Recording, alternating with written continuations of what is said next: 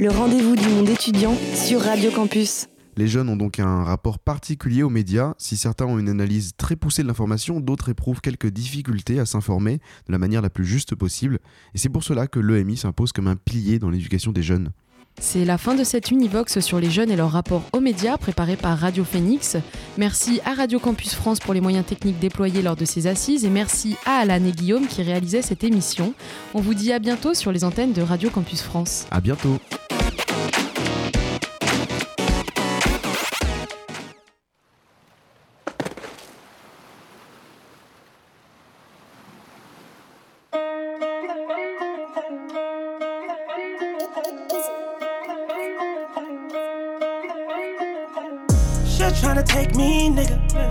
On the pills, my nigga. They just bitching at me, go slow. But you ain't gonna see tomorrow. said pills, my nigga. Can't stop fucking around with them. Papa saying go sip a tag with it. Codeine got me in my feelings. Go ahead, sip it, better keep on sipping. Drinking bottles after bottles, feeling all exquisite. Fucking models after models, all these hoes junkies. Can't see me tinted inside my. Beans in the club and the sweat, they litty. Lines at the bathroom, big drug dealing. Codeine got me in my feelings. Codeine got me in my feelings. I'm high now, gotta go, gotta roll by the projects. Drop the pack, feed the hood, living lawless. Tax free, I'm the nigga living lawless. Hit Diego NASCAR, get my keys up. That's a plug, my amigo, that'll re up. Switch the 20s for the 50s, 100k more. Switch the 50s for the 100s, that's the KO. Can't seem to find my face. Pulsar, les étoiles en plus. Ah ouais Tu cherches un job d'été et tu aimes travailler au grand air? Ça tombe bien, les producteurs de melons du Haut-Poitou recrutent des saisonniers. Travailler pour les melons du Haut-Poitou, c'est produire un melon de qualité labellisé, indication géographique protégée, mais aussi faire des rencontres. Pour postuler, trouve le producteur de melons le plus proche de chez toi sur melon-aupoitou.fr. Campagne réalisée avec le soutien financier de l'Union européenne et de la région Nouvelle-Aquitaine.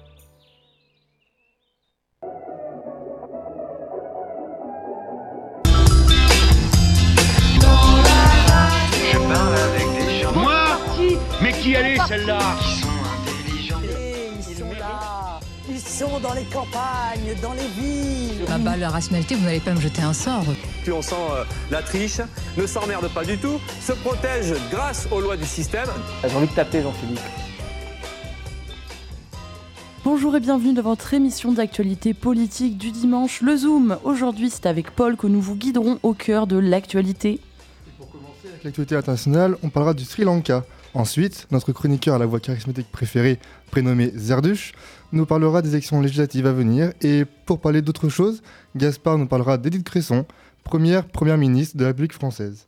Iker parlera rap et politique et Louise nous projettera dans une autre planète, entre aliens et écologie. Mais avant d'explorer tous ces sujets, un récap des dernières news s'impose. Vous êtes sur Radio Pulsar en direct du 95.9. Vous écoutez le Zoom, il est 17h01 et c'est l'heure du Flash Info avec Chloé. Ukraine, l'armée russe poursuit l'offensive à l'est. Elle affirme avoir détruit un stock d'armées livré par les Occidentaux. Volodymyr Zelensky continue lui de miser sur la diplomatie puisqu'il est actuellement à l'initiative d'une réunion avec l'OMS. L'objectif de la réunion, mettre en place un système de santé plus efficace et juste. Le Parlement ukrainien lui prolonge la loi martiale de trois mois. En d'autres termes, l'armée ukrainienne possédera un pouvoir plus important que les institutions civiles comme c'est déjà le cas actuellement afin de maintenir l'ordre public et de sécurité encore jusqu'au 23 août. De l'autre côté du Pacifique, le président américain Joe Biden continue sa tournée en Asie. Arrivé aujourd'hui au Japon après deux jours en Corée du Sud, il cherche à réaffirmer l'engagement des États-Unis dans le territoire afin de défendre notamment son allié du Sud coréen contre la Corée du Nord. Il en profite également pour souligner l'importance de maintenir un partenariat fort dans la région Indo-Pacifique. Demain, il participera au sommet du Quad regroupant les États-Unis, le Japon, l'Inde et l'Australie. Pour rappel, les visites de Joe Biden se font en parallèle d'une Chine en pleine expansion et d'une Corée du Nord multipliant les essais de tirs de missiles en direction de la Corée du Sud. En France maintenant, Elisabeth Borne, alors en déplacement dans le Cavados, a affirmé, je cite, qu'elle n'était pas au courant des accusations de viol visant Damien Abad. Nommé à la tête du ministère des Solidarités, l'ancien président du groupe Les Républicains à l'Assemblée nationale a été accusé par deux femmes pour des faits présumés datant de 2010 et 2011. S'exprimant dans Mediapart, l'une des deux victimes aurait adressé une lettre à l'Observatoire des violences sexistes et sexuelles en politique le 13 mai. L'organisme a envoyé le témoignage aux directions de la République en marche et aux républicains. Toujours selon le site d'information, une plainte pour viol a aussi été déposée en 2017 contre le ministre mais a été classée sans suite. De son côté, Damien Abad conteste avec la plus grande force les accusations dont il fait l'objet. Toujours au gouvernement, mais direction la branche internationale maintenant, Clément Beaune, le ministre français délégué aux affaires européennes, a affirmé que la France ne voulait pas d'une, je cite, victoire russe, s'accent dans l'optique de libérer l'Ukraine. La France continuera donc à apporter davantage de moyens au pays, mais l'adhésion de ce dernier à l'Union européenne n'est encore pas d'actualité, puisqu'il a tenu à rappeler sur Radio J que le processus d'adhésion de Kiev serait long, estimant, je cite, que si on dit que l'Ukraine va rentrer dans l'UE dans six mois, un an ou deux ans, on ment. Ce n'est pas vrai, c'est sans doute 15 ou 20 ans. Il rappelle par contre que Volodymyr Zelensky peut toujours entrer en attendant dans la communauté politique européenne proposée par Emmanuel Macron. Du côté du Poitou, cette fois-ci, Philippe Poutou était samedi à Bruxelles pour la fête militante anticapitaliste de la Vienne. À l'occasion, un débat a été organisé sur les législatives.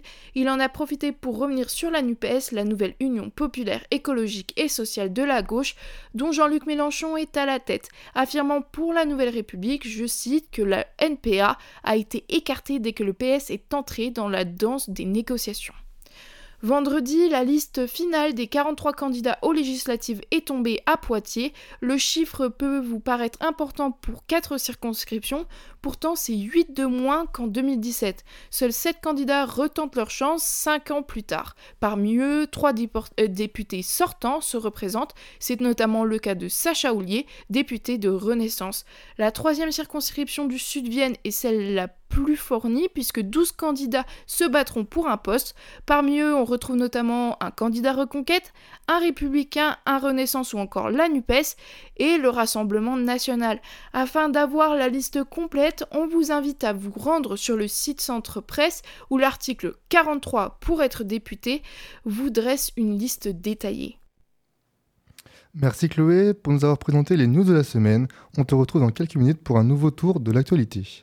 Maintenant, direction l'Australie avec encore une fois Chloé, qui entre deux flash infos s'y est téléportée, car Basile apparemment s'est perdu en chemin. D'après nos dernières informations, son ordinateur portable aurait été retrouvé au milieu de l'océan Pacifique. Chloé prend donc la relève. Et oui, bien reçu Paul. Hier, 17,2 millions d'électeurs australiens se sont mobilisés pour renouveler les 151 sièges de la Chambre des représentants et 40 des 76 sièges du Sénat du pays. Le Premier ministre Scott Morrison s'est alors fait écarter du pouvoir, mettant fin à 9 ans de règne conservateur. Et je suis tellement multitâche que j'ai décidé de m'y téléporter pour vous proposer un duplex du tonnerre. Alors, entre forêt tropicale, chaleur intenable, petit surfeur bien mims, vais-je réussir à vous donner toutes les informations sur ces législatives avant qu'un kangourou sauvage ne m'attaque? Euh, ouais, super la déontologie journalistique de faire croire que t'es en Australie alors que t'es au fin fond du Poitou on aura tout vu dans le Zoom. Quoi? Mais qu'entends-je? Quand ce n'est pas Louise qui m'explique que mes chroniques sont pourries, ce sont les auditeurs qui me critiquent? Mais après la réaction de Jean-Yves Le Drian et à cette affaire de défaite australienne, je me suis dit qu'il fallait bien faire croire que nous aussi on pèse dans le game parce que c'est visiblement pas lui qui a inventé l'expression sans rancune. Et oui, après huit mois de querelle entre le Premier ministre australien suite à l'affaire des sous-marins à 50 milliards d'euros, c'est le Quai d'Orsay qui s'est félicité de la nouvelle. Pour rappel, l'embrouille entre les deux pays avait eu un effet tel que la France avait rappelé ses ambassadeurs aux États-Unis et en Australie. Scott Morrison était alors devenu la bête noire de l'ancien ministre des Affaires étrangères, permettant aujourd'hui à la France de savourer une telle défaite. Lors de sa passation de pouvoir avec la nouvelle dirigeante du Quai d'Orsay, l'ancienne diplomate euh, londonienne Catherine Colonna, il s'est même permis d'affirmer, je cite, les actes posés à l'égard de la France étaient d'une brutalité, d'un cynisme. J'espère que nous pourrons renouer avec l'Australie un dialogue franc et constructif dans l'avenir. Sympa l'ambiance. Bon, super intéressant. Jean-Yves Le Drian n'aime pas Morisson et il est content de cette défaite. Mais tu veux pas nous parler vraiment des faits, s'il te plaît? Sinon, j'irai chercher moi-même l'ordinateur de Basile dans le Pacifique pour qu'il revienne. Morisson, ah, je vous aime. Mais j'y viens, hein. c'est pas une légende urbaine, hein. nos auditeurs et auditrices sont exigeants. Ça arrive, louloute, comme le dirait Louise. Donc, comme je l'évoquais un peu plus tôt, la coalition du chef de euh, l'État a été vaincue après plus de 9 ans au pouvoir.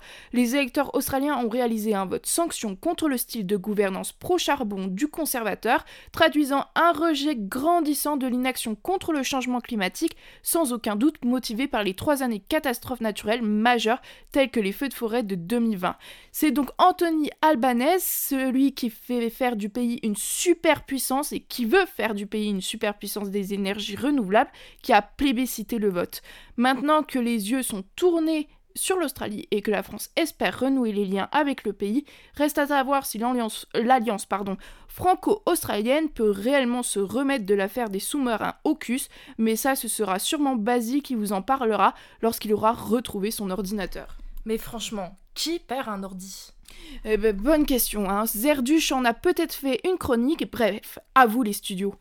Merci Chloé et notre auditrice mystère pour cette chronique. D'ailleurs, comme tu l'as dit dans le flash, le nouveau Premier ministre australien fera sa première apparition sur la scène internationale demain, puisqu'il prend part au sommet du Quad, censé renforcer l'alliance américaine dans le Pacifique. Mais cessons l'international et rentrons en France. Il y a tout juste deux semaines, Zerduch nous régalait avec son quiz. Après être devenu des experts en chien présidentiel, votre chroniqueur du dimanche vous propose une mise en perspective savoureuse des élections législatives. Bonjour Louise et bonjour à tous. Vous pensiez que la vague électorale était redescendue Mais quelle erreur Après une présidentielle aussi vivante que Poitiers l'été, voici la saison 2 de notre feuilleton. Les élections législatives arrivent. Aujourd'hui, pas de grande analyse pour savoir si Madame X ou Monsieur Y atteindra ou pas la majorité qualifiée dans la quatrième circonscription de l'Indre, on va se concentrer sur l'essentiel. Je pense donc qu'on peut commencer par la base. Qui, que, quoi, quand? Tout à fait. Commençons par le début. Les élections législatives permettent l'élection des 577 députés qui siègent à l'Assemblée nationale. Leur rôle est fondamental. Plus que des plantes vertes payées 5000 balles par mois, ils sont chargés de discuter des lois de ce qui permet de faire société. Ils se réunissent au Palais Bourbon dans leurs différents groupes parlementaires et se répartissent après en commissions parlementaires. Il en existe 8 dites permanentes et d'autres sont extraordinaires, comme par exemple les commissions d'enquête. Ce qui distingue cette élection des autres scrutins nationaux, c'est qu'elle est en réalité l'addition d'une multitude d'élections à l'échelle de chaque circonscription. On va dire par exemple que Paul est le député de la deuxième circonscription de la Vienne. Mais il ne représente pas la Vienne spécifiquement. Il est le député de tous les Français et doit voter au nom de l'intérêt général. C'est cela qui justifie par exemple la pratique des parachutages. Exemple simple. Jean-Luc Mélenchon est député des Bouches-du-Rhône depuis 2017, mais il avait candidaté dans le Pas-de-Calais en 2012, ce qui ne pose pas de problème en soi, car on est le député de toute la nation. Après tout ce qui concerne le vote en soi, c'est pas très compliqué. À l'heure où je vous parle, les candidats potentiels se sont déjà enregistrés à la préfecture. La campagne officielle peut bientôt commencer. Plein de débats savoureux sont organisés sur France 3 Régions, les affiches, la propagande électorale, l'équipe de campagne vont revenir. Le jour du vote, soit le 12 et le 19 juin, pardon, vous arriverez endimanché comme jamais, attendant avec grâce et élégance entre deux mamies. À la table, les bulletins vous feront face. Les partis principaux à gauche seront unifiés sur l'appel NUPES, la fameuse Union populaire écologique et sociale. La majorité présidentielle, soit les partis soutenant Emmanuel Macron, sont réunis sous l'étiquette Ensemble. Ensuite, les autres partis se présentent en leur nom propre, que ce soit les Républicains, le Rassemblement national ou d'autres. C'est à partir de ce moment précis que tout cela commence à devenir un poil compliqué. Soit un candidat obtient la majorité absolue des suffrages exprimés et il est directement élu, soit ce n'est pas le cas. Alors, les candidats au second tour sont les deux premiers et tout autre candidat qui obtient 12,5% des électeurs inscrits sur les listes électorales de chaque circonscription. Ça veut dire concrètement qu'il est possible d'avoir des cas de ce qu'on appelle des triangulaires avec trois candidats au second tour, voire des quadrangulaires avec quatre candidats au second tour. C'est pour cela que l'abstention est très importante. Plus elle est élevée, puis l'offre au second tour peut, peut diminuer toujours selon les cas. Mais nous arrivons directement au 19 juin 20h. Les 577 députés seront élus en métropole, dans les territoires ultramarins et à l'étranger. Cette nouvelle assemblée, la 16e législature depuis 1958, sera chargée de faire vivre la vie parlementaire et démocratique pendant 5 ans. Si le fait majoritaire ne se produit pas, c'est-à-dire si Emmanuel Macron et ses alliés n'ont pas la majorité absolue, alors on pourrait s'attendre à une cohabitation où ce seront les propositions de la majorité à l'Assemblée nationale qui seront appliquées. Le Premier ministre puis le gouvernement seront de la couleur politique de l'Assemblée, sinon ils n'auraient pas la confiance de l'hémicycle. Merci Zerduche pour tes chroniques toujours aussi passionnantes. Et c'est après ce décryptage des enjeux des législatives que nous allons maintenant faire une petite, une petite pause musicale. Et cette semaine, on écoute Ginto de Sans Lactose.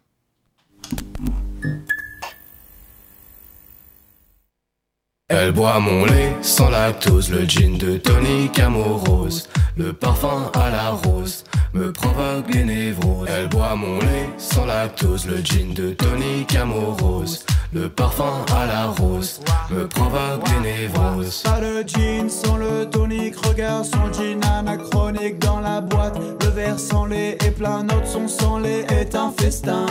Bébé, le téléphone sonne, réponse du public, des stars trop classiques. C'est les meilleurs partent en premier, nous sommes déjà loin.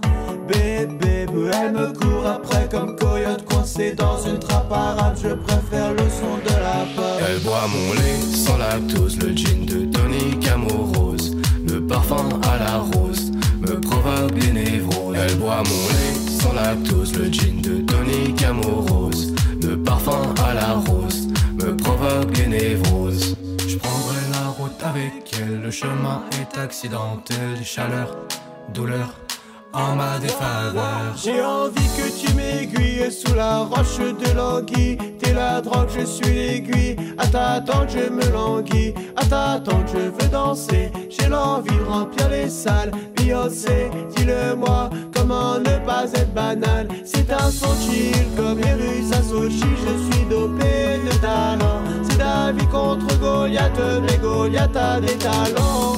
Je dois rivaliser avec d'autres beaux étalons. Dis-le-moi, comment atteindre les étoiles? Elle boit mon lait sans lactose, le gin de tonic amorose, le parfum à la rose me provoque des névroses. Elle boit mon lait sans lactose, le gin de tonic amorose, le parfum à la rose me provoque des névroses. Originaux, antidote, non, tout est Kathleen pour qu'on nous écoute dans les zappings, dans les Martines sans lactose, aime-moi. Mais Martine ne vomit pas dans la voiture de James Bond. Les gens attendent enfin qu'on prenne notre prochain bond.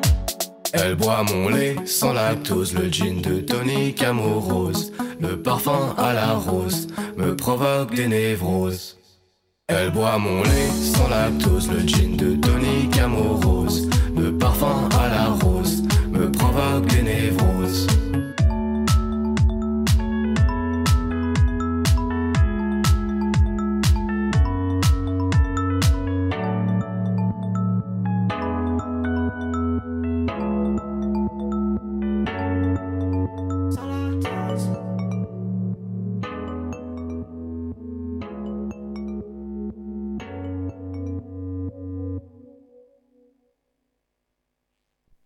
Bienvenue si vous débarquez parmi nous. Vous êtes sur Radio Pulsar, il est 17h16 et on vient d'écouter Ginto de Sans Lactose.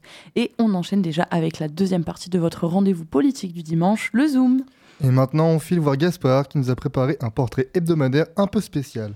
Toute l'actualité de la semaine était portée sur Elisabeth Borne, la nouvelle première ministre. Mais Gaspard nous présente non pas la deuxième femme à recevoir cette fonction en France, mais la première, mais bien la première. Rappelez-vous, il s'agit d'Edith Cresson entre 1981 et 1982.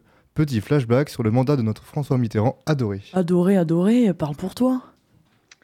Eh oui, chers auditeurs, je sais que vous êtes déçus et que vous attendiez une chronique sur Elisabeth Borne. Mais au Zoom, nous savons que vous êtes désormais très calé sur la nouvelle Première ministre. De plus, sa première prise de parole portait sur le passage des autoroutes à 110 km/h pour l'écologie. Et au sein du Zoom, je suis le seul qui a son permis, donc autant dire n'est pas très concerné et que j'ai dû vite trouver autre chose.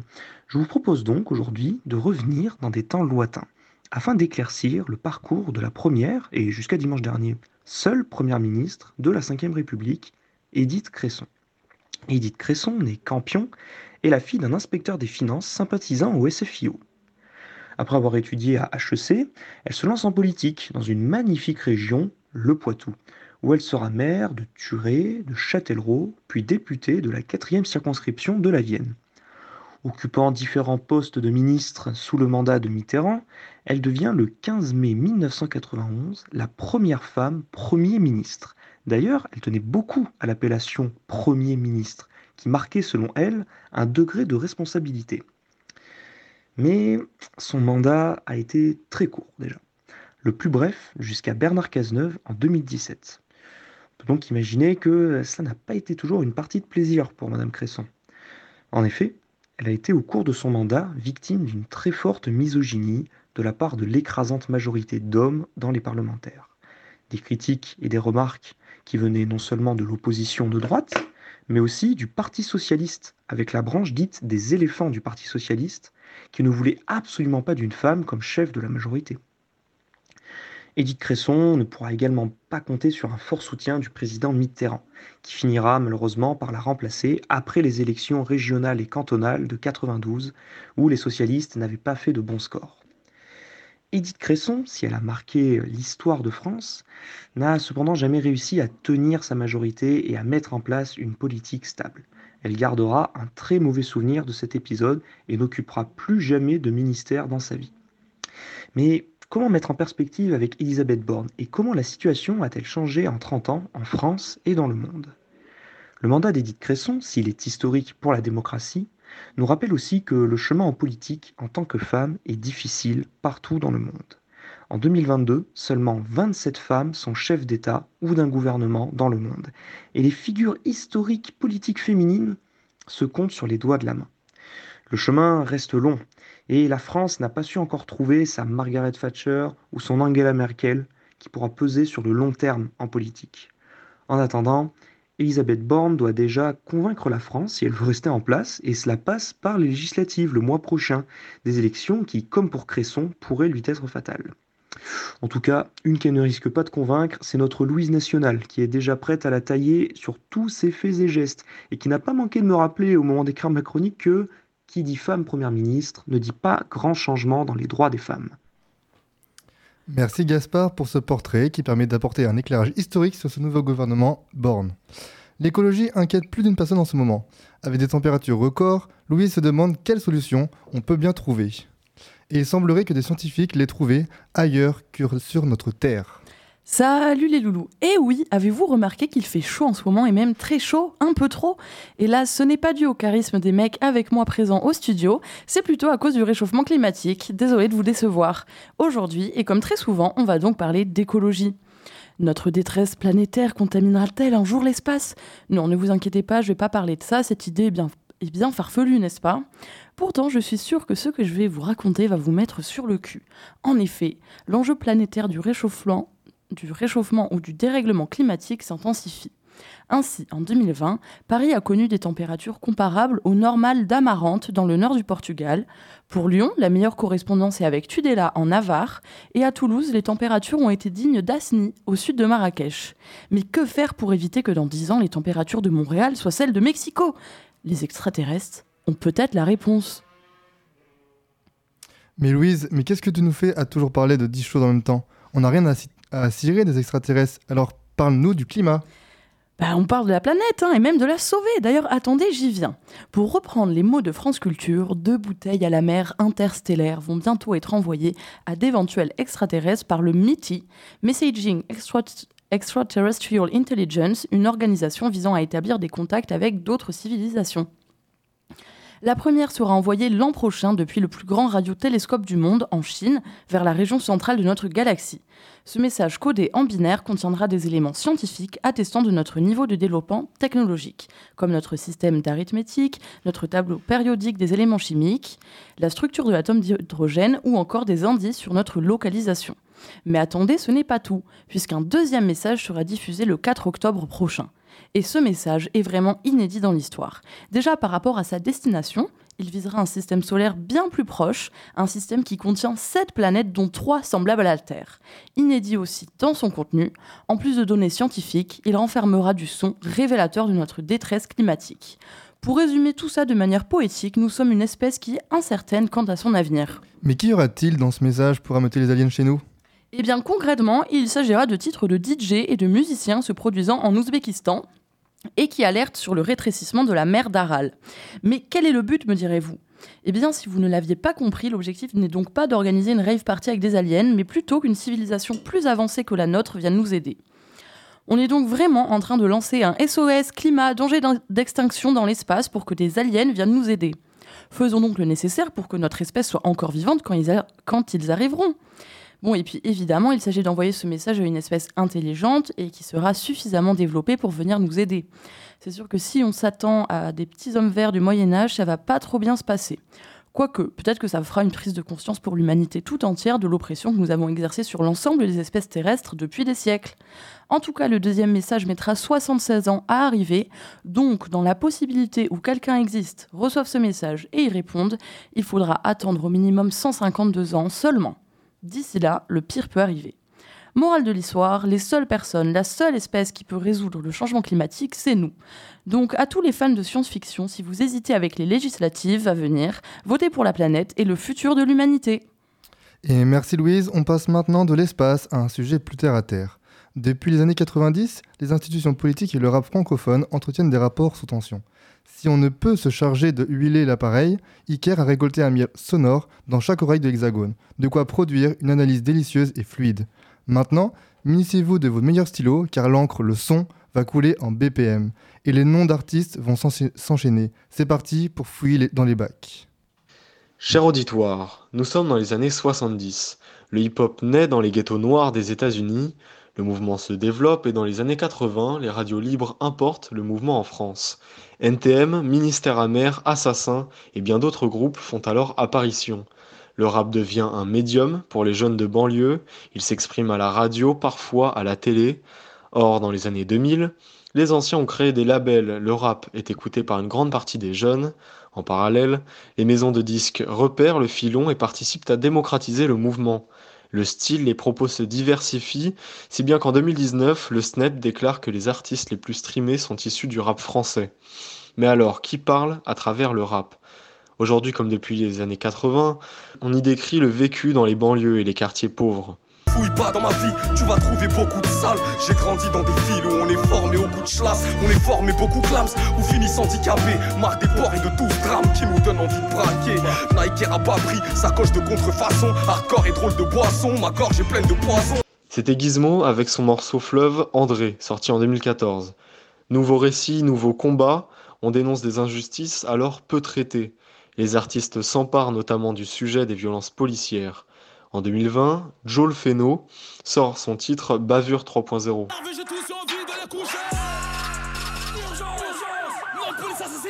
Regarde ce qu'ils ont fait à des Attends, C'est quand que ça se termine? La liste est longue, mon ami. La vérité blesse, on l'a voulu m'asphyxier parce que j'ai donné moi. En outre, le passé colonisateur de la France, les discriminations, la France-Afrique sont des thèmes traités sous un angle nouveau. Kalash Criminel et Damso en featuring en dénoncent l'objet dans leur titre But en or. Moi j'y pense à chaque instant, nos ancêtres dans les champs coton. Bien sûr que je suis pas content, mon fait tuer à cause du coltan. Ah oui, les colonies nous ont salés, les missionnaires nous ont promis que l'or vaudrait moins que nos vies. 12 millions de morts plus tard, on parle de dette et de crédit. Maintenant, perd c'est quelques têtes de négros humains, avril 58.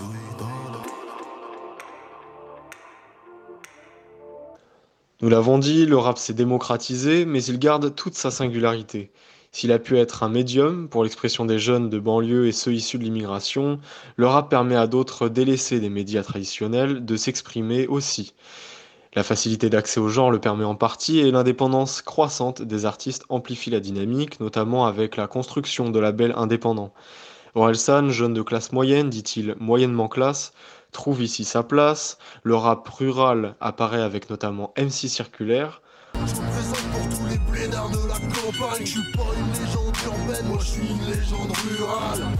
Les discours anti-système s'élargissent aussi dans le genre, comme Alpha One ou Vald.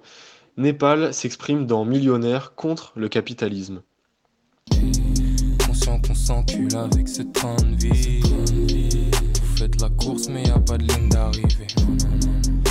Que tête de ceux qui ont le de vie. Je vais rider jusqu'à finir inanimé. Cette dynamique de contre-culture permet progressivement de porter des discours d'inclusion sur l'orientation sexuelle notamment.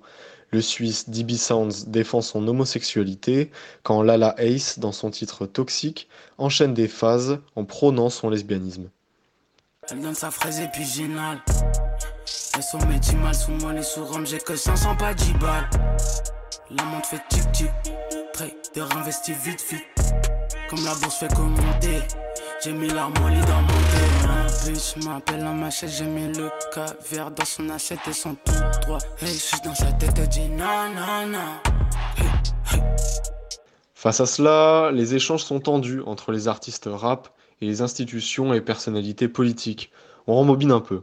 Dans un premier temps, le rap est vu comme une menace. Les concerts dans des grandes salles se multiplient, des films comme La haine et Ma va craquer paraissent. Le rap devient alors objet des instances politiques. Des concerts sont interdits, par exemple. Cependant, l'image accordée au rap est peut-être un moyen aujourd'hui d'instrumentaliser le genre musical pour cibler une partie de la population. Agir contre l'archétype du jeune de banlieue, issu de l'immigration, n'encourt que peu de risques politiques. En 2002, le rappeur Amé du groupe La Rumeur déclare pour un fanzine Des centaines d'entre nous sont tombés sous les balles de la police. Ni une ni deux, l'ex-ministre de l'Intérieur Nicolas Sarkozy porte plainte pour diffamation, atteinte à l'honneur et à la considération de la police nationale. Si la Cour de cassation donne raison au groupe de rap, le roi du passe-passe a réussi à rassembler autour d'une cible d'un poids politique faible. Le public s'est depuis élargi et le discours varie. En décembre 2021, dans un article publié par Libération, Emmanuel Macron déclarait à propos d'Orelsan que c'est quand même quelqu'un qui dépeint la société comme un sociologue. En cela, le rap est un médium construit socialement. Il permet à des populations de s'exprimer et donner une approche propre de leur vécu, de la société, des injustices. Cette image accolée au rap permet l'instrumentalisation ou conditionne la mécompréhension du genre et des propos tenus. Si l'attaque est facile, c'est aussi parce que les codes ne sont pas les mêmes. Le rap a sa culture, le nier peut s'inscrire dans une stratégie de déplacement sémantique. En sortant de son contexte les punchlines, on les juge selon d'autres codes pour y attacher d'autres significations. Le rap s'est fondé sur des figures de style parfois très incisives. La colère aussi n'est pas toujours rejetée, elle peut être considérée comme légitime. Bref, prenez bien soin de vos crânes, à commencer par vos oreilles. Merci Iker pour toi, pour tout, pour ton apport au monde en love et en chargé de tout ce nectar de vie. Iker, merci. Vous écoutez toujours le Zoom sur Radio Pulsar, il est 17h30. Dans quelques instants, vous retrouverez la douce voix de Chloé pour un nouveau Flash Info. Mais avant ça, on termine en beauté la chronique d'Iker en écoutant Lettre à la République de Kerry James.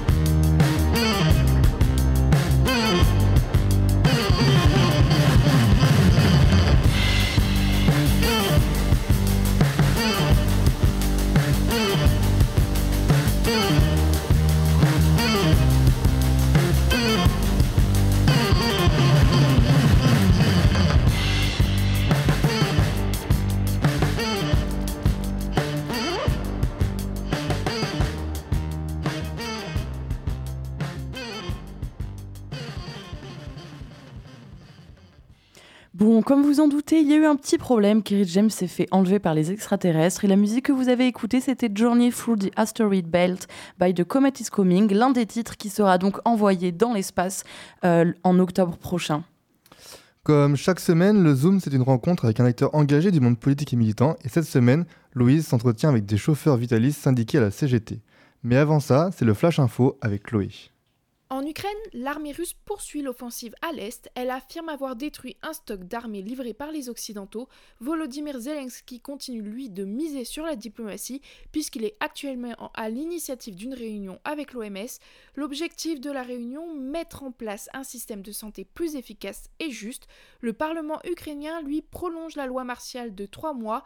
En d'autres termes, l'armée ukrainienne possédera un pouvoir plus important que les institutions civiles, comme c'est déjà le cas actuellement afin de maintenir l'ordre public et de sécurité encore jusqu'au 23 août.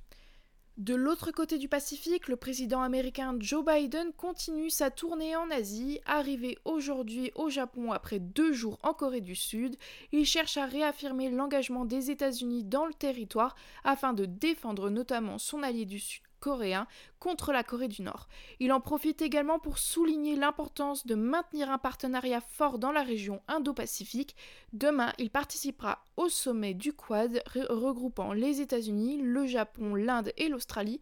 Pour rappel, les visites de Joe Biden se font en parallèle d'une Chine en pleine expansion et d'une Corée du Nord multipliant les essais de tirs de missiles en direction de la Corée du Sud. En France maintenant, Elisabeth Borne, alors en déplacement dans le Cavados, a affirmé, je cite, qu'elle n'était pas au courant des accusations de viol visant Damien Abad. Nommé à la tête du ministère des Solidarités, l'ancien président du groupe Les Républicains à l'Assemblée nationale a été accusé par deux femmes pour des faits présumés datant de 2010 et 2011. S'exprimant dans Mediapart, l'une des deux victimes aurait adressé une lettre à l'Observatoire des violences sexistes et sexuelles en politique le 13 mai.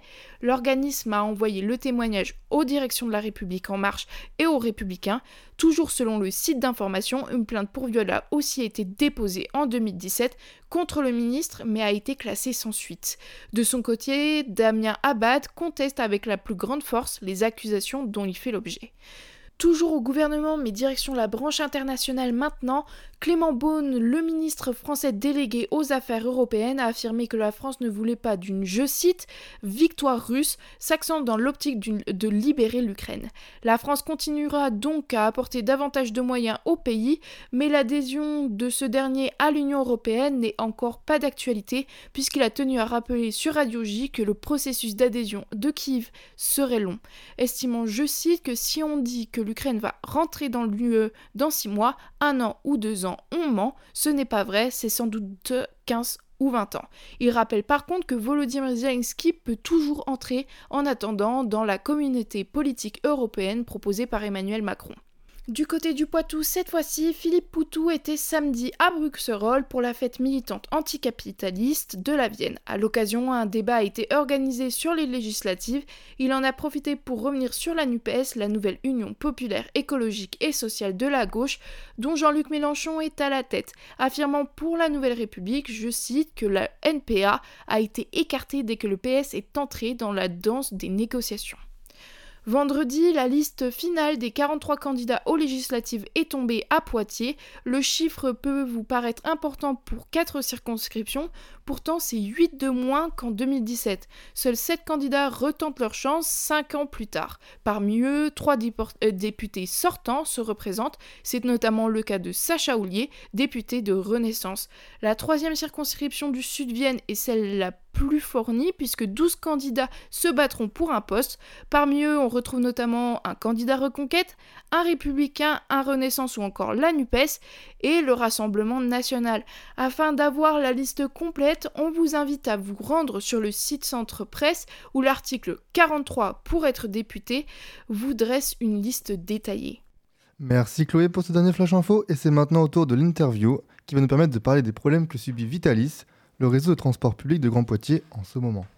Et oui, nombreuses et nombreux sont les Pictaviennes et Pictaviens qui ont remarqué les difficultés dans le réseau de bus ces dernières semaines. En effet, une modification de réseau est prévue pour deux semaines depuis le 16 mai. Face à ces dysfonctionnements et malgré des promesses d'amélioration de la direction, les syndicats dénoncent de mauvaises conditions de travail. Pour en parler, nous accueillons Olivier Honoré et Serge Rivet, chauffeurs de bus, syndiqués à la CGT. Bonjour. Bonjour. Bonjour. Alors, il y a un grand taux d'absentéisme parmi les, chauffeurs de bus en ce moment. Quelles en sont les raisons et est-ce que c'est ça qui cause les dysfonctionnements actuels sur le réseau? Euh, Je pense qu'il faut regarder euh, le problème d'absentéisme sous un autre angle, en fait. Quoi. Parce que ce n'est pas dû euh, principalement au taux d'absentéisme. Je pense qu'il y a d'autres problèmes, d'autres problématiques, notamment par rapport au management qui est appliqué à Vitalis, mais aussi par rapport à un manque de souplesse vis-à-vis des conducteurs, en fait, quoi. De l'organisation du travail, pour en parler. L'une des raisons de votre colère est aussi liée à la hausse du nombre d'agressions, j'imagine. La Nouvelle République avance ainsi ses chiffres. Selon la direction, le nombre moyen d'agressions est de 4 à 6 ans par an. Or, en 2021, 11 agressions ont lieu entre septembre et décembre. Qu'est-ce que... Oui, euh, moi, je, par rapport à, à la situation euh, sur euh, les conditions de travail et l'organisation du travail, euh, nous, à la CGT, et, d'ailleurs tous les conducteurs, puisque dans, les, dans les, droits de retrait qui ont eu lieu, juste, le dernier était au mois de décembre, 100% des conducteurs hein, s'étaient arrêtés. Hein. Donc la situation, elle est, elle est très tendue, mais parce que en fait, euh, ce genre d'entreprise-là demande euh, un niveau de dialogue social très élevé, parce qu'il s'agit d'entretenir un mouvement, puisque notre service s'appelle le mouvement, justement, puisque ça doit tourner en permanence, hein, c'est évident mais euh, avec certaines dispositions euh, nationales qui ont été prises ces dernières années la création des CSE, des conseils euh, sociaux et économiques, eh bien, euh, il y a une réduction de la qualité du dialogue social. Et ça, ça nuit beaucoup à l'organisation interne. Et on a l'impression que la direction veut nous emmener dans certaines choses et ça bloque. Souvent, on n'a pas les réponses que l'on cherche quand il s'agit de résoudre un problème et ça bloque. Avec les, CSE, donc, euh, vous, nous expliquez que les, chauffeurs, les employés ont, moins de, ont, une moins grande voix par rapport à la direction, c'est On a moins de représentants, on a moins d'élus, on a plus d'un tiers de moins d'élus, ce qui fait que dans certains, sur certains sujets, lorsque les réunions institutionnelles se déroulent, l'ordre du jour est tellement fourni qu'on passe à la chaîne les décisions qui sont prises on, ne les débat plus, on ne peut plus, puisque les délégués du personnel ont, été supprimés, les CHSCT, donc les commissions de sécurité et de santé, ont été supprimées, le comité d'entreprise a été supprimé, fusionné en CSE. Et ça réduit considérablement la qualité du travail. Oui, évidemment. la direction a lancé un, plan d'investissement de, 300 000 euros qui, était projeté donc pour cette année 2022, euh, avec différentes mesures, notamment l'installation de vitres anti-ingression sur tous les véhicules ou le recrutement de deux vérificateurs de perception supplémentaires. C'est quoi des vérificateurs de perception et en quoi ils sont importants? Euh, les, VP, comme on les appelle chez nous euh, de manière raccourcie, c'est des personnes qui sont sous le réseau euh, toute la journée, soit du, enfin, par équipe, ils fonctionnent par équipe, c'est-à-dire soit du matin, soit de l'après-midi. Et ils, euh, effectuent euh, des contrôles auprès des usagers, en fait. Quoi. Ils vérifient des titres de passagers.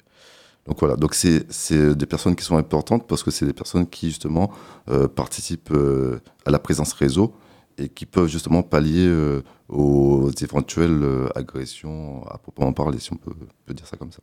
Et pensez-vous que ces mesures de la direction sont à la hauteur des attentes des chauffeurs en général? Bah, Je pense que les chauffeurs sont, sont insatisfaits parce que le compte n'y est toujours pas. Et donc voilà, parce que quand on regarde le plan euh, de le plan d'investissement, le plan d'investissement que, que, la direction a, mis sur la table, c'est vrai qu'ils ont octroyé beaucoup de, moyens financiers pour les rétrofits, c'est-à-dire par rapport aux vitres anti-agression. Mais les salariés, c'est pas ce qu'ils cherchaient exactement. Ce qu'ils voulaient, exactement, c'était surtout de la présence réseau. Et c'est surtout ça. Ce qui se passait avant de manière euh, automatique. Et aujourd'hui, euh, cette, direction a, fait d'autres choix que, que cela. Quoi. Donc, euh, donc voilà. Monsieur Rivet, vous voulez réagir également? Oui, euh, bah donc en fait, euh, sur la situation là, des, VP, euh, c'est peut-être plus de VP, mais ce n'est pas, pas le contrôle et ce n'est pas la répression que l'on veut mettre en avant. Et là, on, risque d'aller dans une impasse. Les vitres et de protection, la protection des chauffeurs, on risque d'aller dans une impasse si on ne fait que ça. Et aujourd'hui, ce que l'on demande, c'est vraiment des encadrants de proximité. Mais là, ça coûte très cher, on le sait. Mais néanmoins, on veut que des encadrants de proximité puissent mettre en œuvre des programmes de prévention et d'intégration dans la cité qui établit à ce moment-là l'anticipation de beaucoup de situations et qui intègre l'activité de notre réseau dans la, dans la connaissance euh, auprès de la population. Et ça, on le faisait à une époque, et ce sont des budgets importants, on le sait, mais on, on veut vraiment y arriver. Quoi. Donc la, question de si ces 300 000 euros sont vraiment utiles se pose vraiment. D'ailleurs, est-ce que c'est ce plan d'investissement euh, et, toutes les mesures qui, vont être réalisées grâce à cette somme, est-ce que ça a été décidé avec les chauffeurs? Effectivement, il y a eu des discussions avec les partenaires sociaux, mais c'est surtout euh, la direction qui a pris cette, initiative. Donc voilà, comme ils le font souvent, ils imposent et, voilà quoi. Donc il n'y a pas eu forcément de, débat euh, plus large que ça en fait quoi. Ben, dans les négociations et dans les travaux de, préparation de tout ça, un exemple, euh, la direction nous propose l'embauche de deux encadrants de proximité. Nous, on en réclamait cinq. Ça veut dire trois de plus, ça veut dire qu'il en manque encore trois pour justement mettre en œuvre ce que l'on appelle l'assistance à amplitude du matin très tôt, le soir très tard, les soirs où il y a des fêtes en ville, où il y a des jours fériés, il faut absolument une présence réseau mais correcte, ou soutenue, c'est-à-dire au moins 3 à 4 personnes toujours prêtes à intervenir pour nous assister. Et ça, on ne les a plus. Souvent, on n'a qu'un seul gars. Le mécano, et même quelquefois en astreinte, n'est pas euh, tout de suite mobilisable. Donc il y a une restriction. On sent bien qu'il y a un tassement des moyens et que donc aujourd'hui, ça bloque. Voilà. En plus, je voulais rajouter aussi quelque chose par rapport à Serge, c'est-à-dire que cette présence-là aussi, euh, ça, par rapport aux, usagers, ça donne un, sentiment de sécurité en fait. Quoi. Donc, voilà. Pour vous, quelles seraient les mesures à prendre euh, plus, donc, plus de présence sur, euh, sur le réseau, une cellule de soutien psychologique pour les agents victimes d'agression aussi? Bah, c'est revenir à un meilleur dialogue social déjà, ce serait déjà donc une belle, une belle euh, orientation.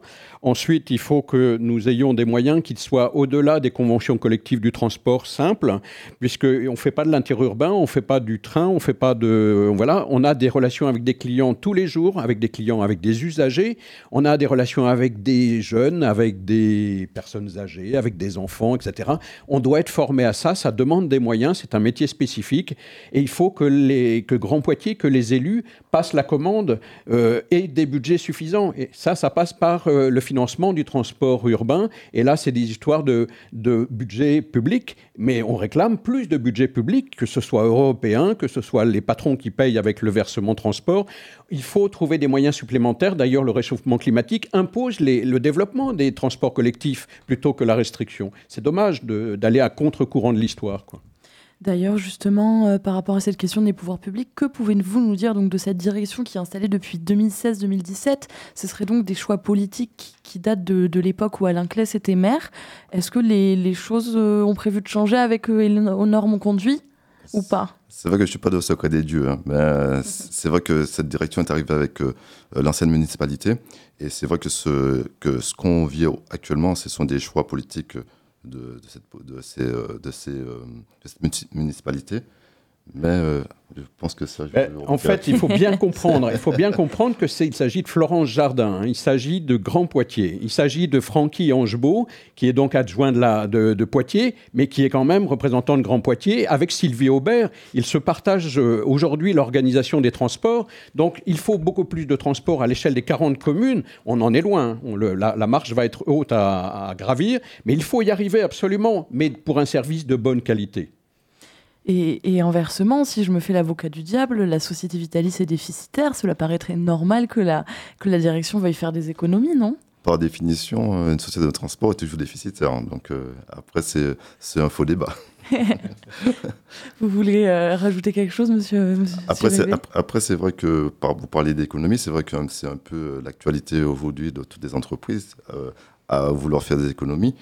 Mais je pense qu'il ne faut pas que faire des économies au détriment justement du comment ça s'appelle encore, des relations sociales. Oui, et d'un service public de qualité. Euh. Exactement, tout à fait. Parce que le problème, c'est quand on le voit aujourd'hui par rapport euh, à Vitalis, eh ben, ça impacte beaucoup euh, l'utilisation des bus auprès des usagers. Donc, pour moi, c'est, il faut faire des économies, effectivement, mais il ne faut pas négliger cet aspect des choses aussi. Quoi.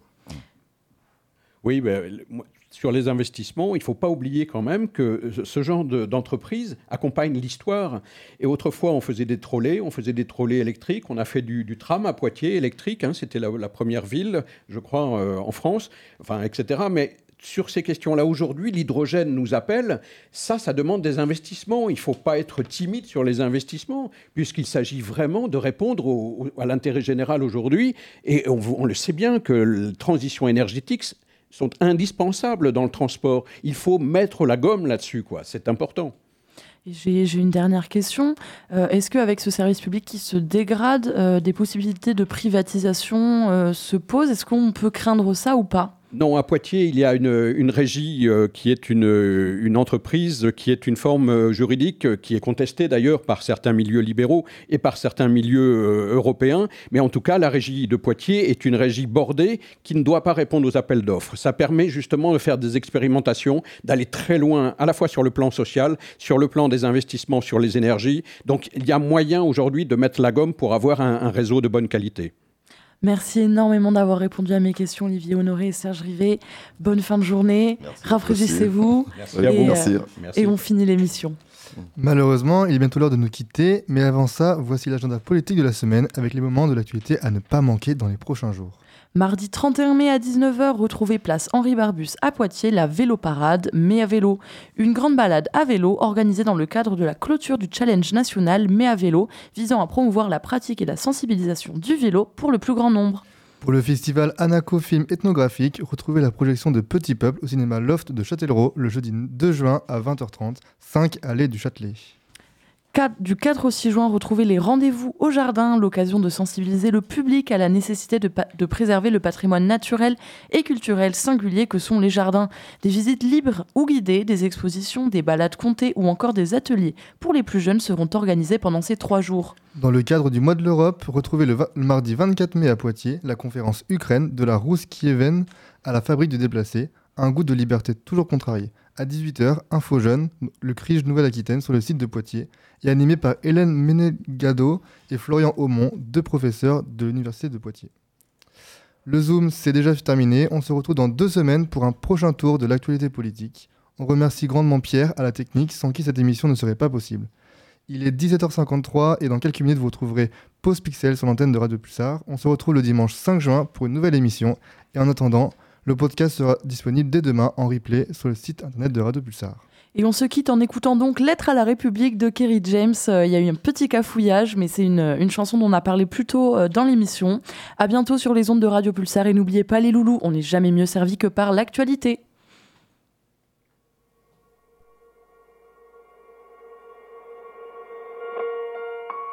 Lettre à la République, à tous ces racistes, à la tolérance hypocrite qui ont bâti leur nation sur le sang, maintenant s'érigent en donneurs de leçons. Pilleurs de richesses, tueurs d'Africains, colonisateurs, tortionnaires d'Algériens. Ce passé colonial, c'est le vôtre, c'est vous qui avez choisi de lier votre histoire à la nôtre. Et maintenant vous devez assumer, l'odeur du sang vous poursuit même si vous vous parfumez.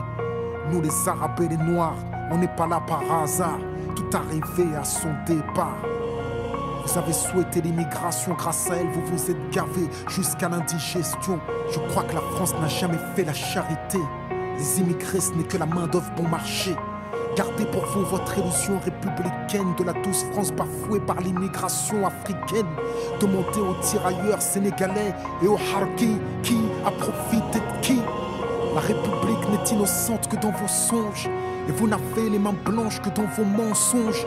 Nous les Arabes et les Noirs, on n'est pas là par hasard, tout arrivé à son départ. Mais pensiez-vous qu'avec le temps, les négros mutrés finiraient par devenir blancs Mais la nature humaine a balayé vos projets. On ne s'intègre pas dans le rejet, on ne s'intègre pas dans les ghettos français parqués. Entre immigrés, faut être censé comment pointer du doigt le repli communautaire que vous avez initié depuis les bidonvilles de Nanterre. Pyromane et pompiers, votre mémoire est sélective, on n'est pas venus en paix. Votre histoire est agressive, ici on est mieux que là-bas, on le sait, parce que décoloniser pour vous c'est déstabiliser. Et plus j'observe l'histoire, ben moi je me sens redevable. Je sais ce que c'est que d'être noir depuis l'époque du cartable. Bien que je ne sois pas un crash, n'ai pas envie de vous dire merci. Parce qu'au fond, ce que j'ai ici, je l'ai conquis. J'ai grandi à Orly, dans les favelas de France. J'ai fleuri dans les maquis, je suis en guerre depuis mon enfance. Narcotrafic, braquage, violence, crime. Que font mes frères si ce n'est des sous comme dans Claire Stream qui peut leur faire la leçon Vous, abuseurs de biens sociaux, détourneurs de fonds, vrais voyous au costard, bande d'hypocrites. Est-ce que les Français ont les dirigeants qu'ils méritent? Au cœur des débats, des débats sans cœur. Toujours les mêmes coups pointent du doigt dans votre France des rancœurs. En pleine crise économique, il faut un coupable. Et c'est en direction des musulmans que tous vos coups Je n'ai pas peur de l'écrire, la France est islamophobe. D'ailleurs plus personne ne s'en cache dans la France des xénophobes. Vous nous traitez comme des moins que rien sur vos chaînes publiques. Et vous attendez de nous qu'on s'écrit Vive la République! Mon respect se fait violer au pays dit des droits de l'homme De sentir français sur le syndrome de Stockholm. Parce que moi je suis noir, musulman, banlieusard et fier de l'être. Quand tu me vois tu mets un visage sur ce que l'autre France déteste. Ce sont les mêmes hypocrites qui nous parlent de diversité Qui expriment leur racisme sous couvert de laïcité. Rêve d'un français unique avec une seule identité. S'acharne à discriminer les mêmes minorités sont mêmes électeurs, les mêmes peurs sont agitées. On oppose les communautés pour cacher la précarité. Que personne ne s'étonne si demain ça finit par péter. Comment aimer un pays qui refuse de nous respecter loin des artistes transparents? J'écris ce texte comme un miroir. Que la France y regarde si elle veut s'y voir. Elle verra s'envoler l'illusion qu'elle se fait d'elle-même. Je suis pas en manque d'affection, comprends que je n'attends plus qu'elle-même.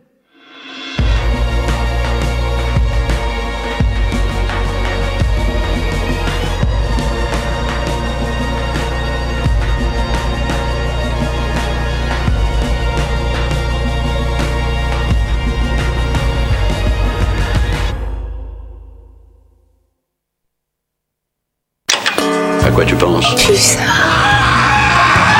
Ah, excellent. Il est toi.